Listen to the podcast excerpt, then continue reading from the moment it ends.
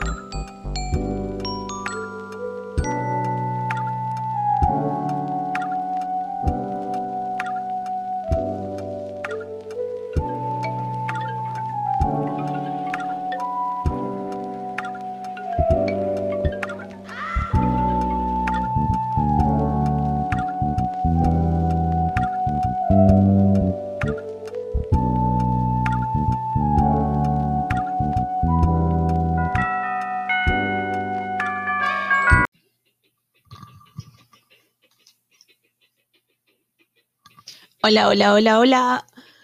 Hoy comenzamos un nuevo podcast de Outside the Box. Esta vez vamos a hablar acerca de una nueva película, la película Frances Ha, recomendada, por cierto, por nuestra nueva colaboradora, Geraldine Arias.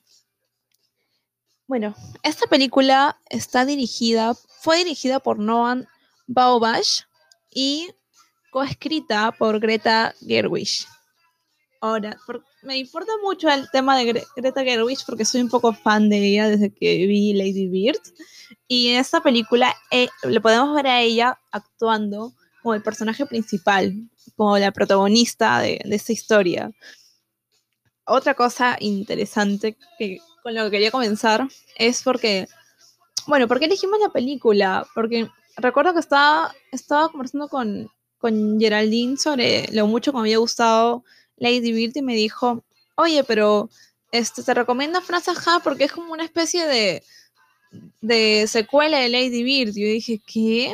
Y bueno, es paradójico porque Frances Ha pu- publicó, o sea, se, estrenó mucho antes que Lady Bird, que se estrenó recién en el 2017, ¿no? Entonces, pero igual hay creo que muchas conexiones entre ambas películas y eh, por eso, y porque creo que desde mi perspectiva es una obra maestra, eh, se las recomiendo de todas maneras. Ahora le doy pase a Geraldine. Sí, bueno, Frances Ha es una película que tiene muchas referencias, ¿no? Con conexiones con, Lady Bird. Probablemente es porque, bueno, está escrita por eh, Greta, ¿no? Y creo que creo que le hacen mención en alguna entrevista que es un poco autobiográfica, ¿no? Hay algunas referencias, incluso leí que igual, ¿no? La, en la película Lady Bird, la mamá de, de Lady Bird es enfermera y su papá es pero claro, pero creo que también era técnico en computación, tenía que algo de sistemas. Y en la vida real, o sea, la mamá de Greta es enfermera y el papá es es informático, entonces creo que hay muchas referencias a su vida personal. Y sí, es muy, muy chévere, es como, bueno, si vieron la película Lady Bird, ven que todo, todo le sale mal, ¿no? Y ah, pasa lo mismo con Frances Ha, ¿no? Es como que empieza en un escenario donde está bien, pero luego va pasándola mal, ¿no? Y va teniendo más problemas, no, que no parecen solucionarse, las cosas no parecen mejorar en, en algún punto, ¿no? Y creo que eso eh, ayuda a empatizar con el personaje porque creo que todos nos hemos sentido así en algún momento, ¿no? Que las cosas van de mal en peor. Y, hay un diálogo, ¿no? Sobre el amor que creo que a todos les encanta. Todas las películas que han visto esta, todas las personas que han visto esta película siempre me mencionan esta, esta, esta, todo este monólogo que hace sobre lo que significa el amor, ¿no? Y creo que lo hace en un punto de la película en que ya empatizaste mucho con ella y ya conoces por qué lo dice, ¿no? Ya sabes que no es el tipo de amor romántico, ¿no? Y no está hablando del amor hacia otra persona necesariamente, o sea, hacia otra, a una pareja sentimental, no un vínculo afectivo, sexual, ¿no? Sino más bien de manera más abierta, ¿no? Claro, o sea, un poco hablando sobre el amor. Bueno, ahora yo voy a comenzar con el tema de los spoilers, así que ya esta parte ya es como que totalmente spoiler alerta, así, spoiler por todos lados.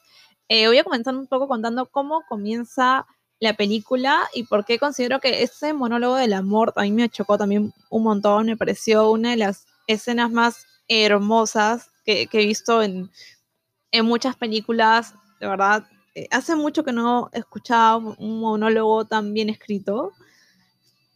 Y lo gracioso también es que, digamos que no solamente el monólogo, sino el contexto en el que se da. Pero bueno, comienzo.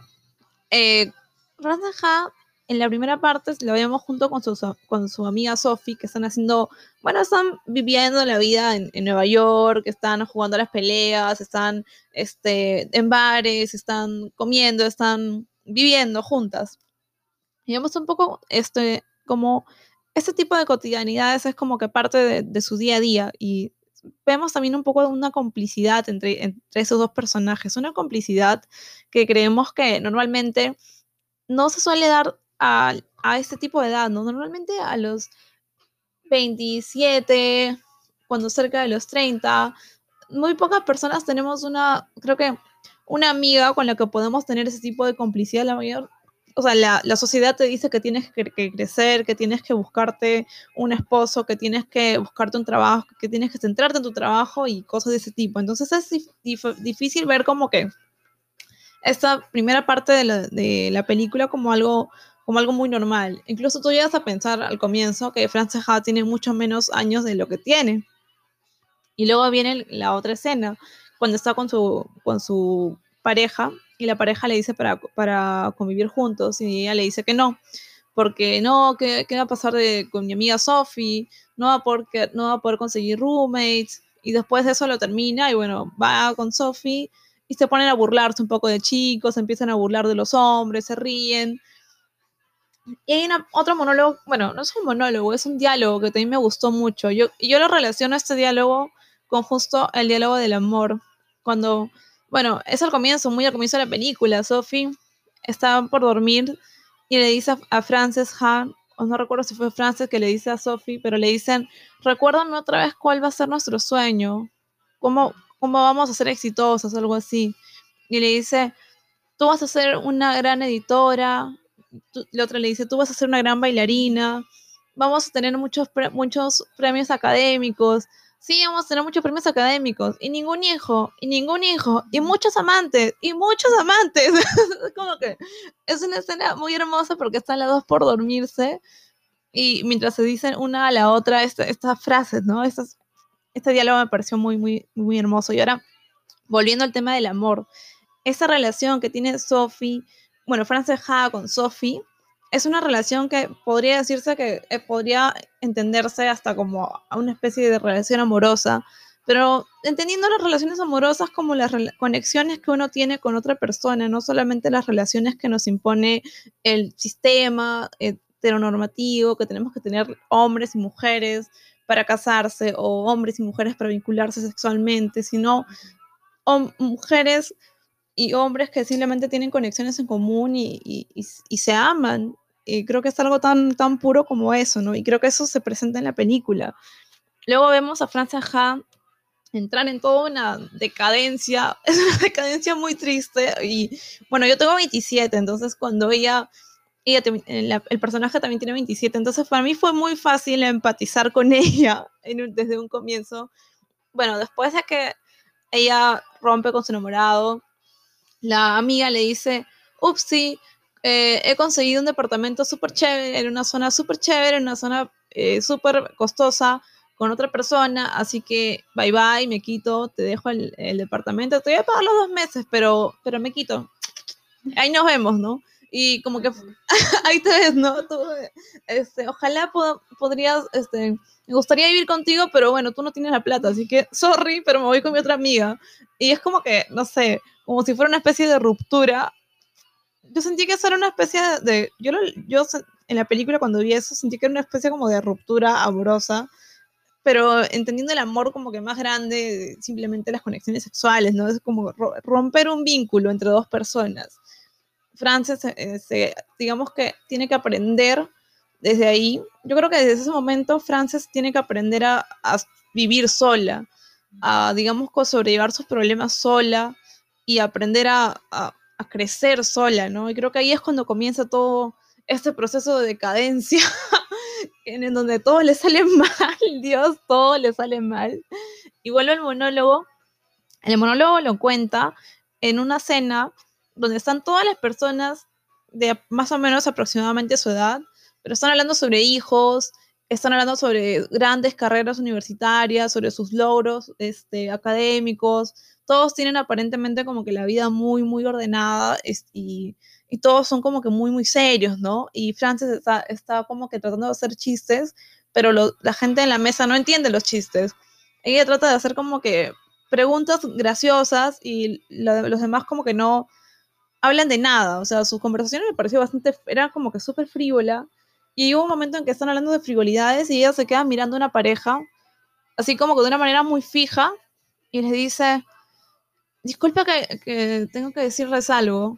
Y bueno, dice, pues no, que el amor eh, es que dos personas estén en una fiesta brillando cada quien por su lado y se miren y choquen las miradas y en vez de, que sea una mirada sexual o que se quieran como que celar, simplemente se no sé, se reconozcan como que, como que es su otra persona, ¿no? Y eso, eso me pareció, y cuando dice después que hay como que, por eso hay universos paralelos que otros no conocen, y es triste porque la- el mundo, bueno, la vida se va a acabar, y eso, esos universos paralelos van a, van a romperse en algún momento, ¿no? Y todos en la película se quedan con su cara de, o sea, todos en la película que están hablando frivolidades y medias se quedan con su cara de, de what the fuck. Y es porque, no sé, ella recién le habían, en ese momento de la película, ella le cuentan que su mejor amiga, este, esa amiga a la que ella tanto quiere, que, con la que había vivido y que había sido su amiga durante tanto tiempo, se iba a ir a, Japón. Entonces es como que ya, ya hubo la ruptura, digamos, la ruptura en donde ella se fue de la casa, eh, pero ahora ella se entera de que se va a ir a Japón, al otro lado del mundo. Entonces es como que eh, Frances Ha está como que asimilando prácticamente una especie de, de- ruptura real con este ser que es su persona, ¿no? Que es su amiga. Y es cuando le sale todo eso el monólogo. Y es muy gracioso porque yo sentía que cuando vi esta parte de la película sentía que sí, estas personas eran muy, mu- muy inteligentes, tenían tantos cargos todos, pero parecían tan frívolas y tan tontas al costado de, ese monólogo tan estructurado de, de Frances. Y, y, y sobre todo me pareció muy, muy, que eran personas muy como banales, porque no, ni siquiera pu- pudieron entenderlo. No sé si tú lo sentiste así. A Esa, esa escena, no sé, a mí me parece que más bien era sorpresa. Era como que. mm, mm, me parece eso, porque al final como que la despiden bonito, ¿no? A pesar de que como que antes la había cagado con sus comentarios, ¿no? Diciendo lo de los hijos, ¿no? Ah, pero los hijos son una extensión tuya, es como, y todos la quedan mirando como que, ah, ¿qué hablas? no? Y claro, pues todos... Yo también sentí que parecían mayores, ¿no? Parecían como que en un momento, ah, pero Parecía que tenía 40 y tenía supuestamente como que su mismo. Claro. parecían mucho mayores, con una vida, claro, como tú dices, más ordenada, ¿no? Estaban casados. Lo- el estereotipo, ¿no? Lo que se espera de una persona cuando cumple más o menos, no sé, 30, 20 y algo, 20 y tantos. Cuando está cerca de los 30, digamos. Claro, y ella acababa, y ella no estaba viviendo con su amiga, no tenía donde no tenía un departamento, ¿no? Estaba, y hay una parte muy graciosa donde dice, sí, me voy a quedar seis semanas con ella. Dice, cinco. y es como que- porque acaba de regresar a la casa de sus padres, ¿no? Pasar Navidad y no tenía donde quedarse. O sea, ahí era donde ya empieza Esa, creo que es una parte, para, para mí me parece que es- esa escena es como que una parte de donde ya estás cayendo fondo. Sí, porque estaba quedándose en la casa de su amiga. Y su, y su, bueno, su amiga, y ni siquiera era tan cercana, no era una amiga tan cercana, era una amiga, una conocida. Y su, por otro lado, la que era su persona, su mejor amiga, estaba al otro lado del mundo y ella estaba peleada encima con ella, ¿no? Se habían peleado antes de que viajen, entonces era, estaba sola, ¿no? Entonces ese monólogo del amor es muy profundo en ese momento. Porque estaba, en realidad, estaba muy sola y todos supuestamente estaban con una vida más o menos arreglada y teniendo una persona, ¿no? Y estaba en, estaba en el aire, ¿no? Es- Estaba así eh, en plena transición, teniendo que tomar decisiones difíciles, porque creo que es después de eso que, la, bueno, luego la citan, ¿no? Luego la citan para decirle que, que sí puede colaborar como secretaria y que ya como que abandone sus sueños, ¿no? De ser bailarina. Y, y ella no lo hace, ¿no? Es... eh, Creo que es ahí donde decide también ir a la universidad, volver, y es como que Ir bajando. ir bajando más escalones, incluso la comparan. Le dicen, ya, pero tú estudias. No, ah, pensé que solamente los estudiantes podrían estar aquí. Eh, no, este, no, vengo acá y voy a apoyar y, yo quería usar las salas, ¿verdad? Para poder practicar. Pero le siguen dando ese mensaje de que ya no puede ser bailarina, sino que más bien dirija, ¿no? Exacto. Y bueno, nosotros estamos haciendo este podcast un poco así como que acelerado, un poco yéndonos de escena por escena, pero bueno, les recomendamos ver la película, pero quería regresar, retomar un poco al comienzo, un poco antes de esta, de, de esta reunión, de, cuando hablan del monólogo del amor, porque, bueno, a diferencia de otras películas norteamericanas, eh, eh, digamos que en esta película eh, Frances Ha, ya, bueno, comienza teniendo su, su pareja, terminan, pero después el tema del amor heterosexual o las relaciones o el tema de un hombre es como que muy, muy aparte de, de- toda la película. Creo que está, como que más, lo más insignificante dentro de todo este vínculo, ¿no? Haya, hay un momento que después de, de- de que Sophie este, decide vivir en este otro departamento, empieza a vivir con dos, dos chicos, este, y los dos chicos son chicos artistas, pero tienen mucho dinero. Entonces, eh, Frances Ha trabajaba como asistente de bailarina, o sea, hacían como, o sea, no era parte de, de este del elenco de danza, pero era como una especie de asistente que participaba igual y digamos que podía bailar, ¿no? Ahí. Pero no ganaba el mismo salario que los otros chicos. Y entonces se nota mucho e- esto, ¿no? Por- hay momentos en que le dice, pero yo no tengo dinero. Y los chicos como que se burlan, ¿no? Y se ríen y dicen como cosas como, ay, pero este, ni, ni los pobres no son, no son como tú, los pobres son, este, tienen menos dinero, no, no puedes decirte pobre. Y cosas de ese tipo. Y nada, o sea, es- eso también quería comentarlo porque después de que va a vivir con esos chicos, cuando ellos deciden tener una, una, quieren con- contratar a alguien para que como que limpie la casa, ella dice, ya no, ya no, no puedo. Y claro, le dicen que en el elenco que ya no va a poder seguir con ellos, que le van a dar como que una cita para que después vea si, si sigue o no en el elenco, elenco de danza.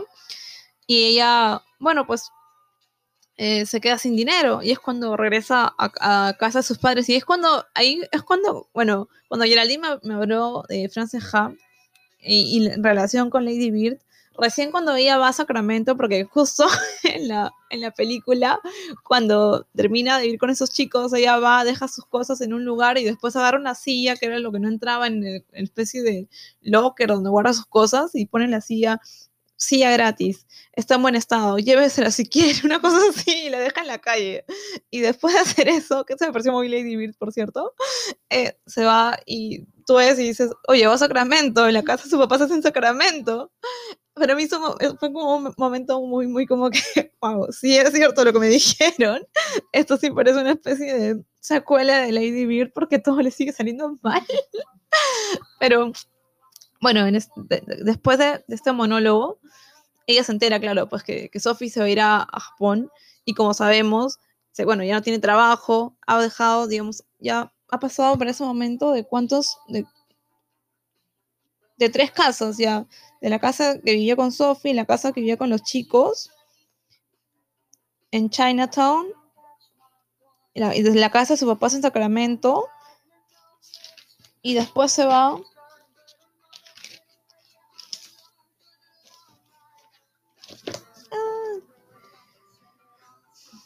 Ah, y después es cuando, claro, después de esa escena, hay un momento que le, le- le dicen, sería chévere que vayas algún día a París. Y dice, no, no puedo ir a París, porque como que en bonitas palabras, no, porque no tiene plata. Pero cuando se entera que Sophie se ha ido a Japón, dice, ya, voy a ir a París en dos días, en unos días. Este, la llave del departamento. Y ella, con sus pocos ahorros, con el poco dinero que tiene, se va, digamos que toma esa decisión. A mí me parece que de todas las decisiones espantosas que toma a lo largo de la película, la decisión más desastrosa es la de irse a París. Pero yo sentí que fue una, como una especie de rebound, como una especie de, no sé, como cuando tú terminas con tu, con tu flaco y, y buscas estar con cualquier persona, una cosa así, como un- una especie de, de acto reflejo, como Sophie se, se iba a Japón y dijo, bueno, yo también me quiero ir a París, una cosa así, para procesar que, que Sophie estaba en Japón.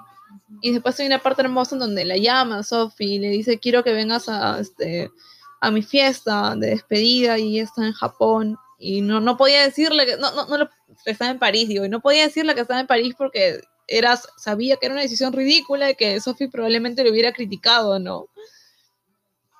Esa parte es como que muy, no sé, bueno, de, alguna manera en ese momento como que las dos se, se amistan por fin, digamos que su vínculo se, se vuelve como que a recomponer de cierta forma y después, la, después de eso es cuando ya vemos a, a Frances Han en la universidad, ¿no? Y, y bueno, ya está, ella es como que la asistente, la que sirve, sirve lo, como que el, el vino en las, en las reuniones y todo esto, ¿no? Y hay una parte, creo que otra, bueno, siguiendo este tema del amor, que a mí me parece uno de los temas más importantes de la película, luego vemos que se encuentra con Sophie en la universidad. ¿Y qué tú opinas de, de este encuentro que hay con Sophie? Porque es un encuentro muy fuerte. A mí, para mí es una de las escenas más, también como que te hace pensar un poco mucho sobre la vida. Incluso yo le dije a Geraldine, esto me ha dolido más que cualquier ruptura amorosa que haya tenido en los últimos años. Esto me ha dolido más, en serio. Sí, porque le encuentro a Sophie y Sophie tampoco está bien. Entonces es como que, bueno, el ideal de, imagino que, se tiene, ¿no? Alguien se va a casar, está al otro lado del mundo, le está pasando bien, pero en realidad no le estaba pasando tan bien y creo que ella ve en eso una oportunidad de vol- volver, ¿no? A este momento inicial donde está con Sophie, viviendo juntas y, y todo es, toda esa zona de confort que tenía, ¿no? Y no es así, Sophie se va. Y ese momento se va con una y le deja una nota, como el posit que le dejan a, a Carrie en Sex and City, ¿no? No puedo hacer esto. Igual le dejan una nota a Frances. y le dicen, "Ay, no me acuerdo lo que pasó ayer, ¿no? Estaba muy borracha. Y antes habían estado hablando de cómo iba a ser su vida y que ella iba a dejar a su prometido y que se iban a quedar juntas. Y luego Alicente se va y, y es desgarrador. A mí también me partió el corazón porque se va, se va llorando atrás del carro donde se va su amiga. Y lo peor es que. Lo peor es que Sophie la noche le había dicho que se saque los- las, las medias. Y esa parte me pareció muy, muy como que brutal, porque, claro, en la noche habían creado todo este mundo ficticio en donde iban a vivir juntas de nuevo, todo iba a, salir, iba a ser como al inicio. Eh, Frances, no, la cara de, fel- de felicidad de, de- de Greta Gerwig actuando de Frances Han es una cosa, es como que se llena de vida de nuevo, la ves como feliz como al inicio, durante todos esos minutos que dura este sueño, ¿no? Y en esto Sophie, digamos, imponiendo, porque tiene un carácter bastante como que mandón durante toda la, la, la película. Le, exacto, es como que la que toma las, decisiones entre, en, en ese vínculo de, de estos de Frances y Sophie, Sophie la que toma como que las decisiones adultas, digamos, le dice, sácate las medias. Y bueno, eh, Greta Gerwig actuando de Frances Ha se saca las medias y después cuando Sophie se despierta, no se acuerda de nada, le deja una nota, justo como dijiste, como Carrie, como, como- no sé si han visto Sex and the City, pero a- cuando hay un capítulo donde Carrie la terminan y le dejan una nota que dice I'm sorry, I can't, que es lo siento, no puedo, y con esa nota, con ese posit, terminan una relación en donde convivía con alguien. En- en- al mismo estilo, eh, Sophie le deja una carta, una nota, y después eh, Frances sale corriendo sin medias, corriendo por la calle sin medias, haciéndose daño a los pies, gritando, Sophie, Sophie, Sophie, detrás del carro. Y es como que, ah, wow, súper desgarrador. Bueno, ahora volvemos a lo del crecimiento, el tema del crecimiento que me parece también súper importante, porque este, claro, volvemos de nuevo, porque este es un podcast así, porque cuando te gusta una película creo que es, impo- imposible solamente hablar así linealmente sobre un tema en especial, no sé, yo no puedo, con esta película en, particular me, movió todo así, me volvió el corazón, pero también me, volvió mucho de temas eh, laborales, personales, de crecimiento. Y, ah, claro, como tú dijiste, a, a, a Frances le proponen ser secretaria, pero le dicen, puedes ser secretaria, pero también puedes usar los espacios para este, que tú hagas tus coreografías y crees coreografías. Pero digamos que eso significaba dejar de lado su sueño de ser bailarina. Y Frances, muy orgullosa, porque es algo, que podemos ver en, Fra- en Frances y en Greta Gerwig actuando de Frances, es que aparte que es Lady Di, es como si fuera Lady perdón que lo repitamos, pero es que es un personaje lleno de vida, que tiene, digamos que tiene toda esta, esta pot- potencia y- dentro de ella, pero es muy testarudo en todo. Y creo que por todo este- esto de no, no, no dejar de aferrarse a su, a sus ide- a su idea de, de mundo perfecto, claro, porque su mundo perfecto era ella con Sophie, entonces por no dejar de aferrarte hacia eso, es que su, su amistad, con- Sophie se, se rompe un poco, se pone como una niña chiquita, este, como una niña encaprichada, y le, le dice mil veces a, a que termine con su novio, como si fuera una niña, ¿no? Eh, Y cuando le dicen eso de, de ser secretaria, se inventa, se inventa que le han dicho para, para que trabaje en otro lugar, cuando es mentira, no tiene trabajo, no tenía, donde, no tenía ningún trabajo, ninguna este, posibilidad laboral en ese momento, y dice, bueno, no quiero. y, y bueno, al final, creo que creo que al final por eso es tan, tan como que impactante. Bueno, ¿tú, ¿tú qué opinas? ¿Para ti qué significó el final de la película? Y como ya comentarios un poco finales, para ¿cómo, cómo resumirías un poco tu, tu impresión de la película? A ver, creo que la película sí gira en torno a este tema del amor, ¿no? Pero no del amor, y eso me parece lo, lo que me gustó más, es que no es del amor romántico, ¿no?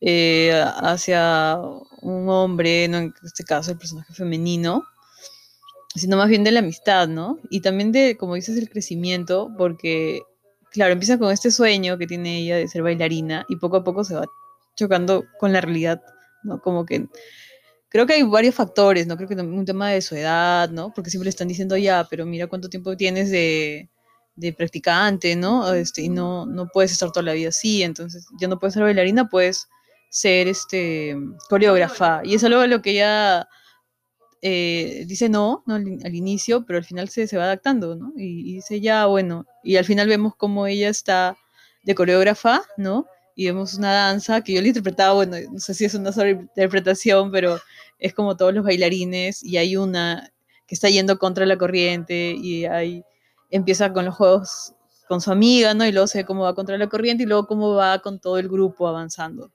¿no? Y creo que es algo que tiene que ver con, con ella también y con su relación con, con su amiga, ¿no? Con, con Sophie, ¿no?